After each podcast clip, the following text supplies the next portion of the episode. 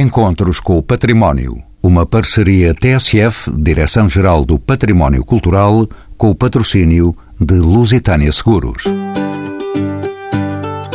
Todos sabemos que de todas as construções erguidas pelo homem, as pontes constituem talvez o exemplo que maior simbolismo encerra.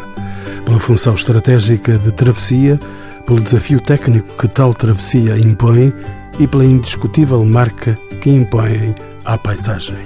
Em 1876, o engenheiro português Miguel Paes apresentava à sociedade lisboeta a primeira proposta de união das duas margens do Tejo. Debatido o projeto e considerado visionário, económica e tecnicamente inviável, Lisboa foi inundada por novas propostas de travessia, surgindo soluções como outras pontes, túneis e até funiculares, com restaurantes e miradores. Da primeira proposta à conclusão da obra decorreram 90 anos. Aquela que nasceu do gabinete da ponte sobre o Tejo se inaugurou Ponte Salazar e que se tornou Ponte 25 de Abril na Revolução, comemorou já 50 anos. São temas como soluções construtivas, rede viária e ferroviária, manutenção e novos equipamentos de enriquecimento da infraestrutura que vão certamente guiar a conversa dos convidados deste programa.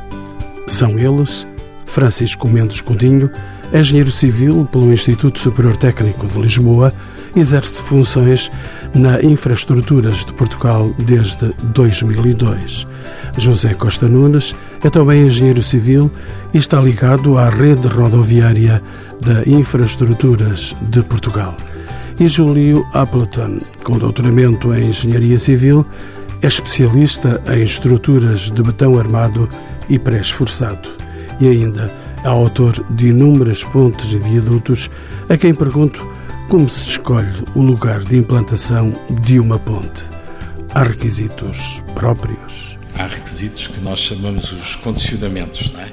Os condicionamentos topográficos, os condicionamentos geotécnicos, condicionamentos hidráulicos, mas eh, no caso da ponte Salazar, 25 de Abril, ponte sobre o Tejo em Lisboa, o local foi escolhido, se calhar, mais por razões eh, urbanísticas, não é? Porque atravessar este rio era uma dificuldade que só foi conseguida eh, em 1966, não é? Portanto, é um rio muito largo, é um rio em certas zonas muito profundo, portanto, escolher um sítio porque o rio era mais estreito, porque o leito do rio ou as melhores condições geotécnicas eram melhores, aqui não se aplicava porque é tudo muito difícil. Não é? Portanto, o, o local, eu penso que provavelmente as razões urbanísticas e desenvolvimento das duas margens, se calhar foi o que mais, eh, que mais pesou na escolha, neste caso. Houve várias alternativas, houve vários estudos desde o século XIX noutros locais. Ainda hoje se fala em Algestra-Faria e olhando para o mapa parece um atravessamento interessante, não é? Só que mais largo, mais complexo, com certeza com um custo ainda mais elevado. Depois, e também para o Montijo. E também para o Montijo, não é? Portanto, o atravessamento para o Montijo vem desde o tempo das primeiras propostas no século XIX, não é? Porque é que se escolheu este local? Eu penso que é o, o local mais interessante em termos de ligar, em termos de cota de topografia e da rede urbana, é? Eh, o local desta, desta ponte, mas eu acredito que virão outras, é? para além da ponte vasta gama. E se calhar nós já não estaremos cá, mas haverá uma no Beato para o Montijo e haverá uma em Algestra Faria. Que já foram alinhadas, aliás. Já foram alinhadas, já estão previstas, não é? Eh, que no caso da terceira travessia se chegou a ser prevista uma ponte rodoferroviária. A Algestra Faria é um, enfim, um assunto que está sempre em cima da mesa quando se discute este problema. E eu julgo que um dia virá a ser feito. Engenheiro Aplatona, Existem também, como se sabe, várias tipologias de pontes. A ponte 25 de Abril é uma ponte suspensa com uma extensão de 2.300 eh, metros, portanto 2 km e 300 e só encontra paralelo na ponte Golden Gate nos Estados Unidos. Estas duas pontes construídas com 30 anos de existência partilham da mesma inovação técnica. Bom, ambas as pontes são pontes suspensas com viga de rigidez, não é? A ponte sobre o Tejo foi logo pensada para também ter um atravessamento ferroviário. E isso uh, definiu logo a tipologia do pavimento, da estrutura do tabuleiro, não é? porque foram estudadas e propostas outras alternativas só com tabuleiro rodoviário. Não é? Portanto, uma ponte suspensa e com um grande vão, porquê? Bom, porque nós temos aqui o Porto de Lisboa e, portanto, não podíamos ter muitos obstáculos. Eu penso que isso foi uma das razões porque se optou finalmente por uma ponte com este grande vão, não é? Porque propostas anteriores, as propostas de Serig e Bartisol e de outros, do engenheiro Cortês, do engenheiro Pena Buff, eram pontes em arco pontes com 300 metros de vão, não é? como no fim parecidas com a ponte Dona Maria, a ponte Luís I no Porto, não é? Isto é, de facto, é essa altura dessas propostas, é a altura em que vem para Portugal uma série de empresas estrangeiras, o Eiffel, não é? Que se constrói não só a ponte de eh, Maria Pia, como a ponte de Viana do Castelo, não é? Mas nessa altura eh, não surgem ainda propostas, as primeiras propostas para uma ponte suspensa eu penso que são de 1920, não é? Portanto, antes ainda de ser feita a ponte Golden Gate e muitas outras, não é? O próprio Ministro das Obras Públicas, o Eduardo Pacheco, eh, depois de ter aberto um concurso noutro local, chegou a pensar numa ponte suspensa mais ou menos neste local, não é? Mas depois, enfim, a situação financeira do país, o que a guerra, a morte de Eduardo Pacheco levou a que essa ideia fosse abandonada, não é? Eu considero que, de facto, a ponte suspensa, na época em que foi feita, já havia conhecimento técnico, não é?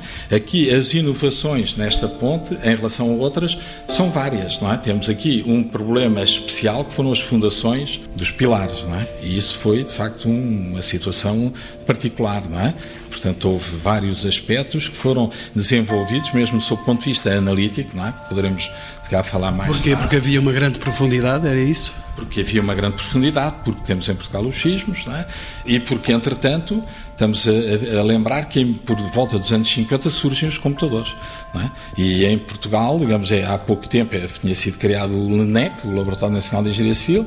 O engenheiro Ferri Borges, que às vezes não se fala a propósito desta ponte, teve aqui um papel relevante na comissão de revisão da ponte. É? Eu há tempos encontrei, digamos, o, o processo de revisão da ponte. Trabalharam 51 engenheiros, gastaram 15 mil horas a fazer a revisão. Há muitas áreas onde os portugueses tiveram uma contribuição importante nesta ponte. É? E o LENEC fez cálculos, não só alterou algumas das soluções que estavam previstas, é? como fez cálculos bastante aprofundados com os novos equipamentos que eram pioneiros na altura. Portanto, há, há, aspectos de modelação, há aspectos de monitorização e depois há os problemas eh, que a construção desta ponte neste local colocou e que foram vencidos, enfim, penso que de uma maneira extraordinária. Engenheiro Francisco Mendes Godinho, bem-vindo aos encontros com o património. Esta ponte de que estamos a falar que liga Lisboa a Almada e Almada a Lisboa, é fruto de anos de estudo e de ação multidisciplinar de uma equipa que envolveu engenheiros, quer portugueses, quer estrangeiros. Foram também, como sabemos, muitas as empresas envolvidas na sua construção. Existem dados concretos sobre o número de pessoas que estiveram envolvidas na construção da ponte 25 de Abril, sei lá, os mortos, enfim, Mendes Codinho, um mar de gente. Sim, esta ponte resulta, ao fim e ao cabo, quase de 90 anos de estudos e projetos foram feitos desde 1876, que é a altura do engenheiro Miguel Paes. E houve, ao longo desses anos todos, eh, houve a preocupação de, quando se realizou este projeto, o projeto final, que foi previsto em 1958, no, no segundo Plano de Fomento Nacional, houve a preocupação de, quando se fez a obra e o projeto, houve a colaboração de empresas portuguesas. Como disse o engenheiro Júlio Apton e bem, eh, houve, eh, ao fim e ao cabo, o cuidado de envolver técnicos portugueses na concepção, para, ao fim e ao cabo, transmitir um know-how que, ao ao cabo, que os americanos tinham nesta matéria. E a própria construção também teve a colaboração de muitas empresas portuguesas. Só para dar um exemplo, em termos de números, em termos de percentagens, em termos de transporte de materiais, de materiais dos Estados Unidos, de aço dos Estados Unidos para Portugal, cerca de 50% da marinha mercante teve bandeira portuguesa. Portanto, houve sempre o cuidado de que as empresas portuguesas estivessem presentes nesta, nesta construção. Durante a construção, houve também o cuidado de que as empresas portuguesas aplicassem os conhecimentos de segurança no trabalho, que os americanos estavam bastante envolvidos nesta matéria, E segundo reza as estatísticas, os mortos foram à volta de 11 vítimas mortais. Consta que, ao cabo, na altura do, do, Estado Novo, algumas destas matérias não eram assim muito públicas. Consta que, ao cabo, os vítimas reais foram cerca de 20 pessoas. Mas os estudos iniciais apontavam para umas vítimas mortais de 60, 60 mortes, o que de facto uh, só esta redução de vítimas mortais foi, foi um contributo muito grande no, no avanço da construção e nos, na segurança das obras cá em Portugal. Um outro engenheiro no programa, bem-vindo, engenheiro José Costa Nunes para a implantação do viaduto e acessos à ponte 25 de Abril, muitos foram os moradores do bairro de Alcântara que, após a expropriação de terrenos, foram deslocados para outras zonas da cidade. O processo de expropriações, demolições e realojamento foi pacífico, costuma ser o cabo dos trabalhos. Eh, normalmente os processos de expropriação realmente são sempre complicados, não é? No entanto, houve, houve sempre o cuidado de expropriar e, portanto, nós podemos ver isso nas parcelas, eh, expropriar o mínimo possível, não só por contenção de custos, mas também para evitar o maior número de desalojados, não é? E de pessoas que estejam, portanto, a interferir no avanço da, da construção. As áreas foram confinadas só precisamente à parte que era necessária para a construção e, portanto, e evitar assim, portanto, grandes eh, constrangimentos. É? Engenheiro Júlio Aplatone a ponte 25 de Abril é dotada, já que o disse, de um tabuleiro para tráfego rodoviário e um outro para tráfego ferroviário. Contudo, os carros circulam na ponte desde 1966, data da inauguração, e os comboios apenas surgiram na ponte em 1999. A ponte foi construída de facto de origem com uma dupla valência um tabuleiro ferroviário e um outro rodoviário ou sofreu de um acrescento posterior? Não, a ponte foi logo concebida para vir a ter o tabuleiro ferroviário. E nesse aspecto, os pilares, por exemplo, foram logo dimensionados para as novas cargas significativas que ia trazer o tráfego ferroviário. Aquilo que se deixou para uma segunda fase foi eh, reforçar o tabuleiro, criar a própria estrutura da plataforma ferroviária e, neste caso, também um reforço da sua sustentação. No projeto original estava previsto que se iria adicionar uh, ao sistema de suspensão, ao cabo principal, um sistema de tirantes, uns tirantes, digamos, praticamente retos entre as torres não é? e o tabuleiro. É? E essa solução veio a ser, digamos, alterada quando foi encomendado à mesma empresa que fez o projeto da ponte, não é? a introdução do caminho de ferro, não é? foi, e em conjunto com o gabinete, na altura criado, o gabinete do Não Ferroviário de Lisboa, foi acordado alterar essa solução e, e colocar um segundo cabo. Um segundo cabo que ficou lateral, digamos, ao, ao principal, é? o que implicou depois eh, umas travessas que existem eh, e que fazem o desvio da orientação do cabo também para os novos maciços, é? portanto foi necessário realizar novos maciços e foi colocado este segundo cabo. E eu penso que a solução foi interessante, acho que a solução com os tirantes esteticamente iria ficar pior do que a solução que veio a ser implementada. Penso que foi uma escolha feliz fazer essa alteração, mas portanto, além do cabo, foi de facto alargado o tabuleiro rodoviário, porque anos antes tinha sido criada uma quinta faixa, não é? que funcionava num sentido ou no outro, e pronto, foi uma boa ideia, mas que melhor é aquela que agora foi implementada, passando a termos seis faixas, três em cada sentido. Não é? E nessa altura foi preciso alargar o tabuleiro. Esse alargamento também permitiu fixar os pendurais para o novo sistema de cabos e sustentar também o reforço inferior. Foram criadas umas consolas no tabuleiro e onde foram então fixados os pendurais e eh, suportado, digamos, a nova estrutura do tabuleiro ferroviário. Vamos eh, pensar, engenheiro Costa Nunes, que a ponte já não suporta mais intervenções destas que foram introduzidas e concretamente esta que foi introduzida no tabuleiro rodoviário de 4 para 6 vias. Eu sou testemunha disso porque todos os dias ali passo, morando em Almada, e todos os dias vejo a vantagem desse espaço, mas também a fragilidade da passagem, já é porque as passagens tornaram-se um pouco mais apertadas. Eu costumo dizer que em engenharia, é? hoje em dia, nada é impossível. É? Há de haver sempre algumas soluções que irão ser possíveis de, de implementar e, e, de tentar, tentar arranjar soluções que permitam melhorar eh, algumas características da ponte. No entanto, ela está já perto da, da sua forma já quase, digamos, máxima, não é? De, mas, por exemplo, eu dou o exemplo de a viga de rigidez, de facto, foi a inicial e, portanto, o alargamento e a, a, a ferrovia foi instalada na mesma viga de rigidez do que foi inicialmente prevista e projetada. Portanto, isso mostra que já estava pensado, portanto, que a sua capacidade eh, teria que ir, eh, portanto, até determinados limites. É?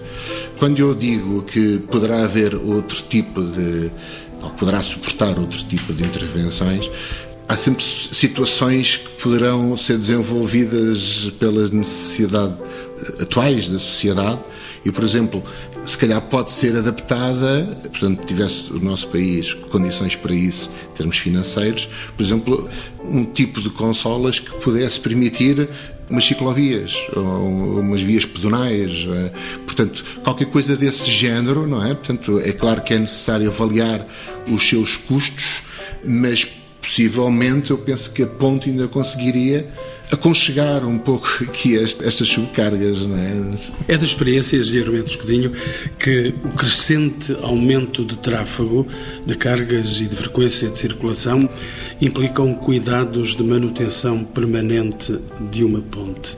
Como é que se monitoriza o estado de saúde da ponte 25 de Abril?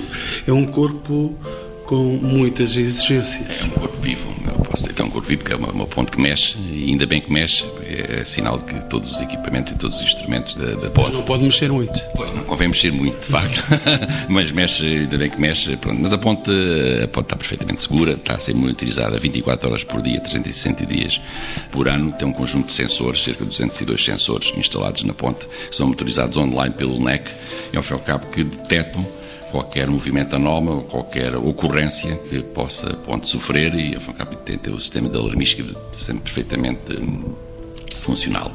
E depois tem um conjunto de trabalhos de manutenção, temos um, ao fim e ao cabo um, um protocolo com o ISQ em que o ISQ faz ao fim e ao cabo a inspeção da ponte todos os equipamentos da ponte são inspecionados, o parafuso, todos os orbitos, todos os equipamentos da ponte são, são, são inspecionados. Tem um conjunto de rotinas, estão estabelecidos no manual de, de, de, manutenção e são inspecionados e são verificados o seu estado. E em função da, da avaliação da inspeção que é feita, são determinados os trabalhos de reparação que, que, são executados. Eu posso dizer, é, está sempre em obras, estes trabalhos de manutenção são pequenas reparações, está sempre em constantes trabalhos. Vai ter agora o próximo ano uma intervenção mais pesada, pronto, pronto como disse bem, fez 50 anos, vai ter necessidade de ficar de uma intervenção assim um pouco mais de cerca de 18 milhões de euros, que vai ser um trabalho já mais profundo e a cabo substituição de alguns elementos mais, mais sensíveis da ponte. E vai mexer no trânsito? Uh, não, vamos ter o cuidado de, de, que durante os dias úteis e durante aqueles horários de trabalho não vamos, não vamos afetar o trânsito rodoviário. Sei que já agora na margem sul, portanto pode estar descansado, não vai ter esse problema, mas vamos ter alguns cortes de tráfego à noite uh, e ao fim de semana. Mas não, mas uh, quatro cortes de tráfego em cada sentido. Portanto. Quando olhamos de perto ou de longe a ponte 25 de Abril, 50 anos depois, em pouco se diferencia do dia em que a ponte foi inaugurada. A cor a que nos habituou é uma opção estética ou tem razões de ordem técnica? Francisco Mendes Coutinho. É uma clubisticamente falando, e a clubisticamente à parte, é uma, foi uma questão estética. É, é, é a cor mais próxima do aço, eh, quando foi na altura de, determinar este tipo de cor, foi a opção, de, foi, foi seguida, seguida, que estava a ser universalmente seguida em todo o mundo, a própria Golden Gate também tem esta cor, enfim, é a cor que está mais, enfim, correlacionada com o aço. E aquele ponto de vista visível é mais visível eh, do ponto de vista eh, do ambiente, aquele que é mais perceptível e aquele que tem mais impacto nesta cor, de facto. Podemos dizer que há cores felizes. Engenheiro Costa Nunes, em termos de estruturas e complexidade construtiva, uma das grandes preocupações dos engenheiros encarregados da construção da Ponte 25 de Abril sempre foi a forma como esta resistiria a ventos fortes. Outro dos desafios foi garantir que a ponte resistiria a um sismo. Estamos de facto seguros a isso? Engenheiro Júlio Appleton. Portanto, a ação, a ação do vento é? foi exatamente um dos aspectos importantes porque tinha uh, acontecido aquele acidente dramático de uma ponte suspensa, a ponte da Coma, que colapsou devido a, a digamos, à ação do vento, não é? E, portanto, a introdução daquela faixa uh, que ninguém gosta, não é? De, às vezes, de circular, mas eu, por acaso, é a que normalmente escolho, não é? Mas aquela faixa com o gradiente metálico deveu-se exatamente a isso. E em muito contribuíram os estudos do Laboratório Nacional de Engenharia Civil, na altura, sobre esta matéria. Portanto, e verificou se não tivesse essa faixa, e quando foi feito o alargamento, teve mais uma pequena faixa, não é? Que resultou também dessa necessidade. Portanto, esse problema, eu penso que depois de 50 anos, eh, felizmente não temos aqui furacões, etc., como temos nos Estados Unidos, mas depois de 50 anos de funcionamento da ponte, digamos, está testado que este sistema não é, de vazar parcialmente o tabuleiro não é, que funcionou. É, é verdade que não se testou em obra, mas testou-se em túnel aerodinâmico as outras soluções.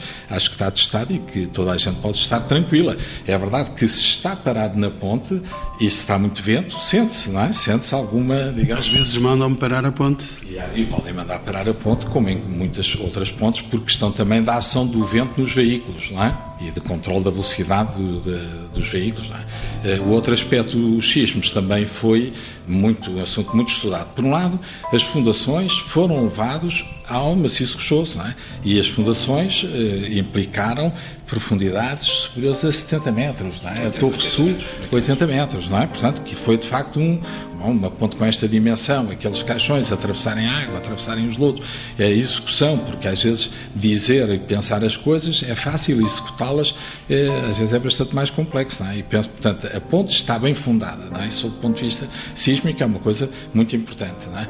e depois este tipo de ponte, se estiver bem fundada, eh, normalmente tem um bom comportamento, e aqui foram feitos estudos bastante detalhados, o projeto da ponte, não é? que eu, eu, não estudei em pormenor, mas tive a oportunidade já de ver alguns volumes, é uma coisa impressionante, não é? uma prateleira de volumes, não é? E o tal trabalho que foi feito de revisão do projeto da ponte. Foi um trabalho também exaustivo e muito meticuloso. Portanto, eu penso que estamos em condições de afirmar, quer sob o ponto de vista do vento, quer sob o ponto de vista do sismo, a ponta, digamos, tem as melhores condições de segurança, como a ponte Vasta Gama e outras construídas em Portugal, não é? para as quais, mesmo o nível de exigência foi superior àquele que é requerido para uma ponte mais corrente. Não é? Ser engenheiro e para contento de todos, então nem sequer um sismo mexe com aquela ponte. Bom, eu acho que isso não se pode afirmar, porque antigamente dizia-se há uma construção eh, resistente ao sismo, sismo resistente. Não, as estruturas têm uma certa capacidade para resistir a um sismo de uma certa intensidade.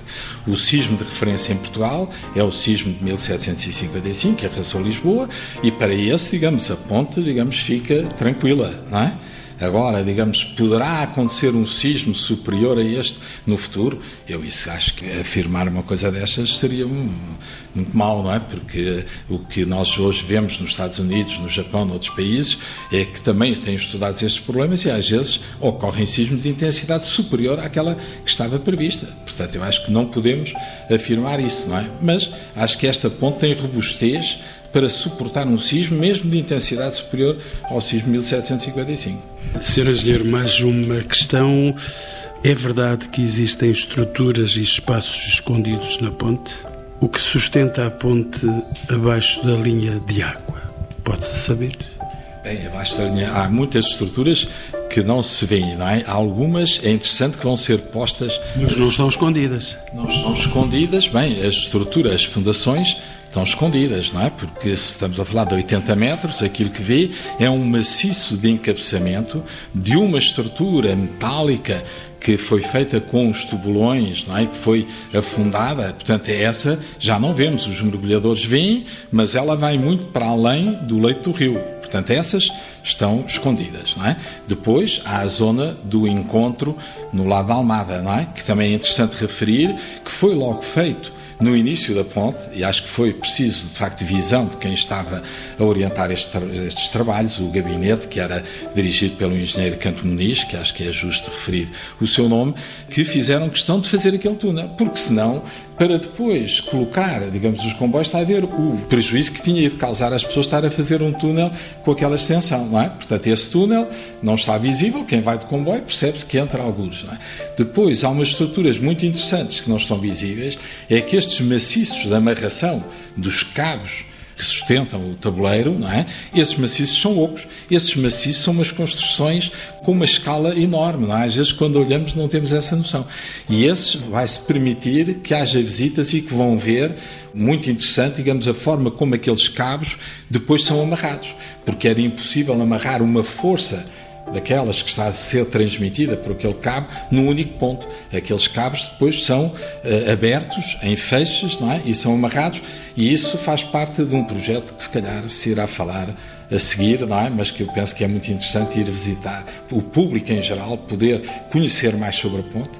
Eu tive a oportunidade de visitar no Japão uh, o centro que eles têm para a ponte Akashi, que é uma, uma, talvez a de maior vão do mundo, não é? E, e, nós em Portugal temos que tirar partido destas coisas extraordinárias que temos, destas construções, desde as catedrais, etc., para criar uma informação pedagógica e permitir que as pessoas vivam, digamos, de outra forma estas eh, construções. É? Já vamos uh, a esse capítulo das visitas, mas entretanto, para descanso de todos nós, Sr. Engenheiro, a ponte 25 de Abril já necessitou de obras de reabilitação estrutural.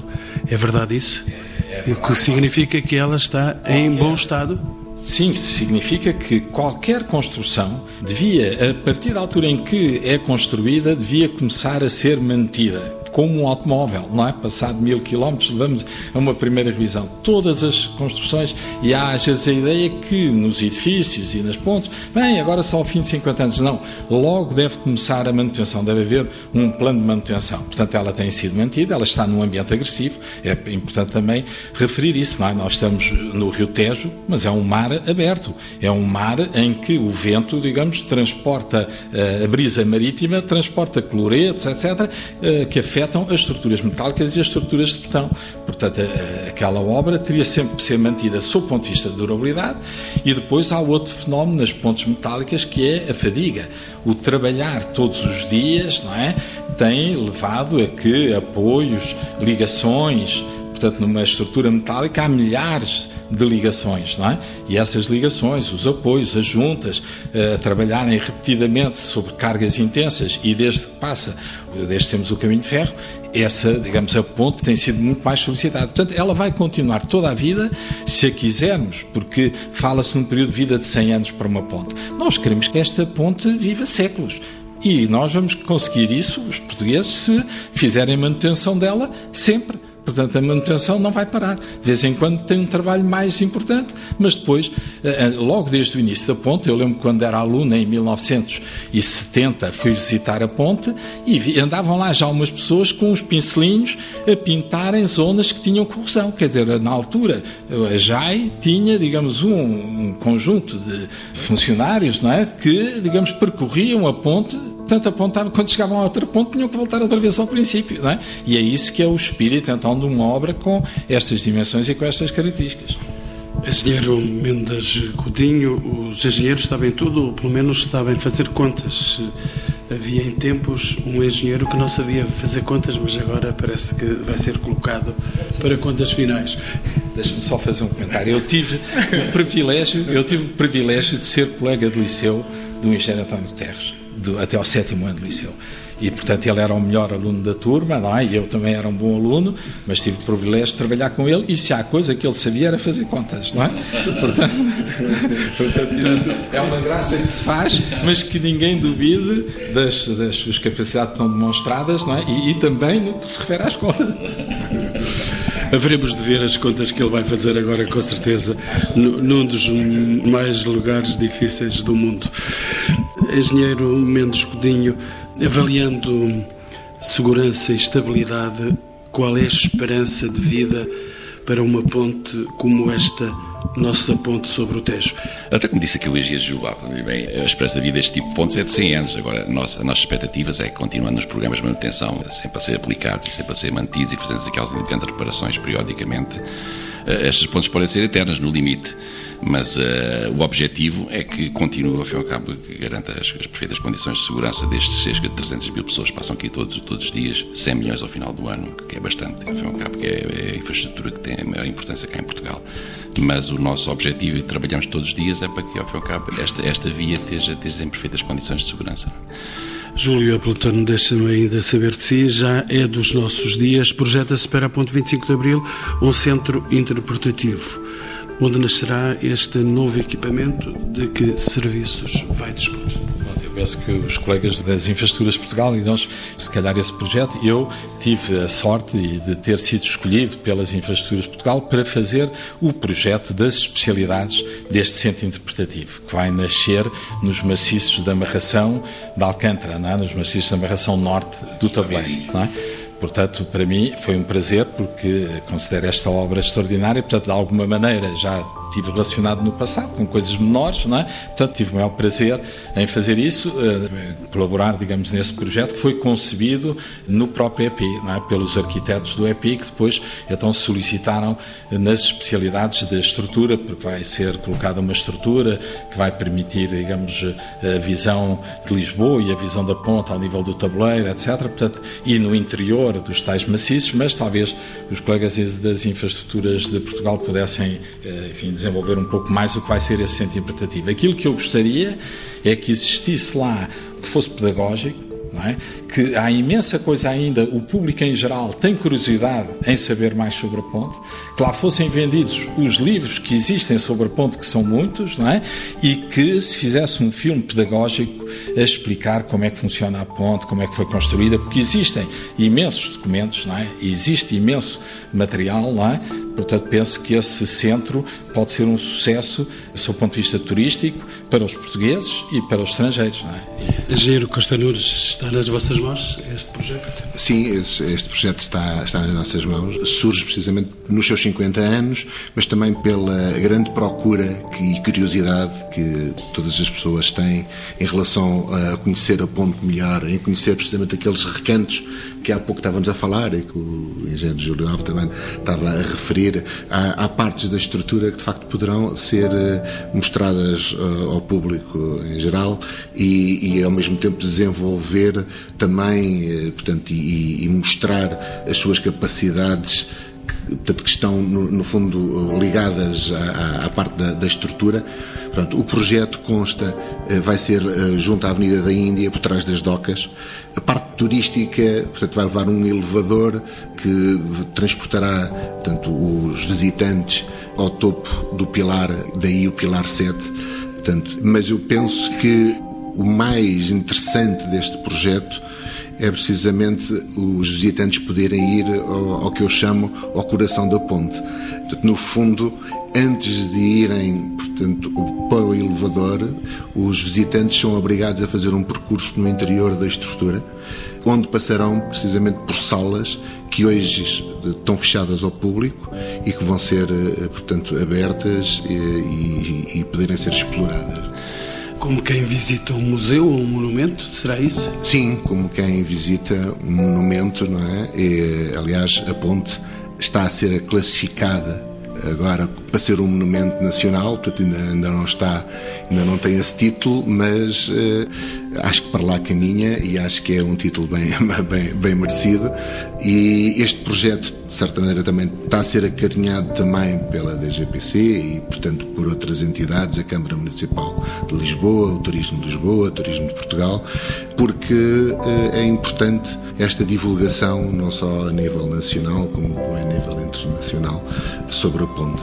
Engenheiro Mendes Coutinho, mas passar a ponte a pé é que não vai acontecer, a não ser não, nas maratonas. Só nas maratonas é que é, que é esse, acaba esse privilégio de, de atravessar a, a ponte a pé de outra forma não é possível, não há passadiços, uh, como há na, Golden Gate, só, só na, altura da maratona que é possível atravessar a ponte. Mas este projeto, voltando à conversa aqui com o Engenheiro Costa Nunes sobre o projeto P50, isto resulta ao fim de uma parceria com a Câmara de Lisboa e com o Turismo Portugal e de Lisboa, que para aproveitar ao cabo este boom que, a, que esta cidade está a ter a nível de turismo, a nível de visitantes estrangeiros, ao ficar por ser de rampa de lançamento, ao fim cabo para a legitimidade e para, para, para, o sucesso deste projeto, que vai ser muito interessante ao fim cabo ver, ao fim cabo o coração da ponte e todos os equipamentos, todo o equipamento trabalhado da ponte e um, uns filmes que vão ser postos ao conhecimento do público. Vai ser bastante interessante e vai ser um projeto de mais-valia aqui para esta infraestrutura. Vamos ter uma ponte desventrada para o grande público? Não, é uma ponte. Vamos abrir a ponte ao público.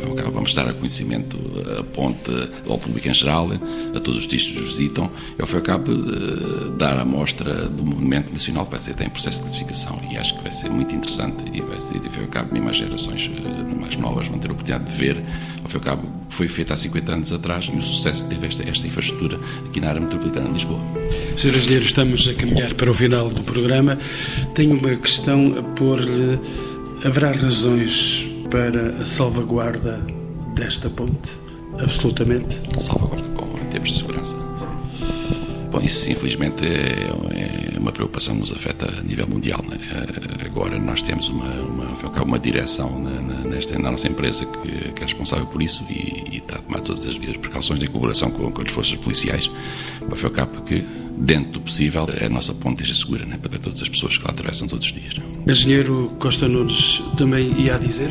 Reforçando aqui o que o engenheiro Mendes Godinho estava a referir, o projeto vai ter precisamente também esse tipo de, de, garantias de segurança, porque não vai ser permitido, portanto, vai haver um conjunto de regras que terão que ser cumpridas pelos visitantes de maneira a que, eh, portanto, não seja esse desventrar que falou, portanto, vai haver um controlo, vai haver um, um, portanto, um pórtico que permitirá, portanto, no fundo, controlar uh, uh, alguns, alguns uh, como é que eu ia dizer, alguns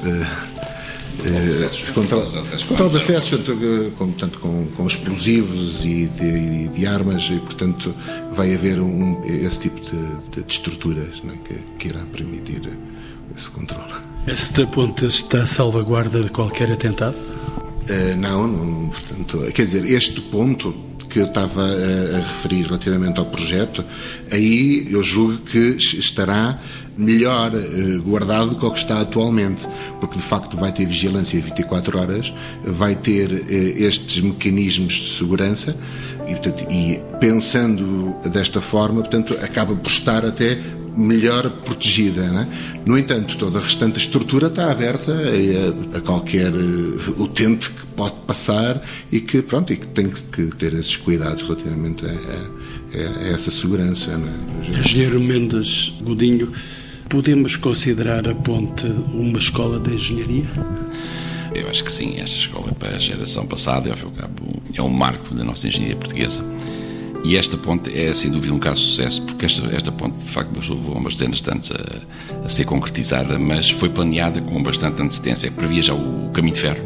E ao cabo, o projeto, quando foi, foi lançado a concurso, previa já, e ao cabo, a instalação do caminho de ferro futuro. Foi um caso de sucesso porque os estudos iniciais de tráfego previam que em 1990 passavam 90 mil veículos, em 1990 já passavam 140 mil, portanto houve, foi, um, foi um boom completo da área metropolitana de Lisboa, quer do ponto de vista industrial, quer do ponto de vista urbanístico, que levou logo que, que nos anos 90 se projetasse, ao fim e ao cabo, a, a introdução de, das três vias por sentido e, e a instalação do caminho de ferro, Portanto, fazendo uma análise custo-benefício desta ponte, isto excede totalmente toda a escala uh, e, de facto, foi um caso de sucesso, é o que podemos dizer, quer do ponto de vista de planeamento, quer do ponto de vista de engenharia. Engenheiro Júlio Aplatano, a sua última palavra. Podemos considerar esta uma obra de gênio? Sim, é uma obra que não é de um gênio, porque às vezes eh, liga-se uma ponta a uma pessoa e eu acho que é um erro que se comete, porque muitas vezes isso é uma injustiça em relação a muitos outros que participaram. O projeto é uma equipe com imensas pessoas, não é? tem a revisão do projeto, tem a execução. Portanto, eu acho que é uma obra de gênio, não de um gênio, não é? É uma obra de gênio. Não há nenhum nome que sobressaia no meio dos arquitetos? O engenheiro Steinman e o engenheiro Boyton, não é? Portanto, que esteve em Portugal e que seguiu a obra, é considerado o coordenador do projeto, não é? Mas depois, como falámos, nós eh, tivemos em Portugal, por exemplo, o viaduto, que ainda não se falou, não é? O viaduto de Alcântara é uma obra extraordinária também, o viaduto de acesso à ponte. Não é? Esse viaduto inicialmente estava previsto para ser metálico, os americanos, digamos, trabalhavam mais em estruturas metálicas, era uma maneira de exportar mais aço para Portugal e foi, digamos, o gabinete da ponte e o ministro então das Obras Públicas, Arante Oliveira, e o próprio presidente do Conselho, etc., que quiseram que houvesse uma maior componente nacional do projeto e obrigaram a que o viaduto de acesso fosse feito em betão porque então armado pré-esforçado teria uma componente nacional muito maior. E aquela obra em si também é uma obra eh, eh, extraordinária. Foi a primeira ponte feita por um processo chamado avanços sucessivos, com aquela largura do tabuleiro, etc. Foi também em si uma obra digna de, de relevo. Não é? E um aspecto também desta ponte é o sucesso económico. Quer dizer, não houve trabalhos a mais, a ponte pagou-se com os tais 20 e tal anos de portagem, não é? Portanto, foi, digamos. Já, já vão esses anos já vão em 50 anos. Não, não isso já passou há muito tempo, não é? Quer dizer, após. Mas, mas o povo continua a pagar. O povo continua a pagar, porque entretanto foi feito o alargamento, entretanto foi feito o alargamento e entretanto foi feito um contrato para, ao fazer a outra ponte, eh, para não, as pessoas não terem que despender tanto dinheiro, foi dada a portagem desta ponte. Entramos aí já num domínio que só os políticos seriam capazes de detalhar e, e entrar nesse pormenor. Mas sem entrarmos em modelos políticos, os uh, engenheiros aqui presentes neste programa defenderiam uma outra travessia para o Tejo? Eu acho que é inevitável, não é? Agora saiu há pouco tempo um livro muito interessante que se chama A Ponte Inevitável, não é? Porque depois, de facto, destes estudos todos, era inevitável esta ponte, não é? Já se construiu outra. E eu acho que é inevitável termos, talvez primeiro uma ponte ferroviária, não sei, porque esta tem dificuldades, por exemplo, ao nível do tráfego de mercadorias, não é?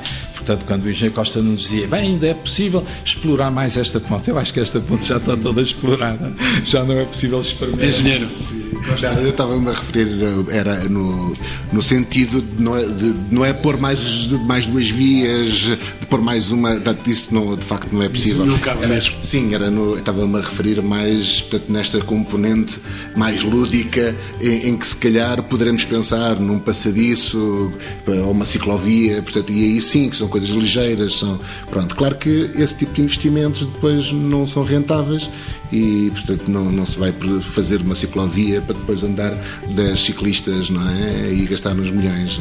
Engenheiro Mendes Coutinho, mais uma travessia? Uh, sim, esta ponte está no limite, né? Esta ponte, do ponto de vista rodoviário, tem 150 mil veículos por dia, já teve, já teve mais nos anos antes da crise, já teve 180 mil veículos por dia, portanto está no limite para as seis vias. Do ponto de vista ferroviário, ainda tem alguma capacidade, mas de facto a terceira travessia é inevitável já se pensou no, no, no, túnel entre Algés e Trafaria, na outra travessia em Pau Barreiro, mas de facto, quando as condições financeiras melhorarem, de facto vamos ter que repensar, repensar em fazer uma nova travessia.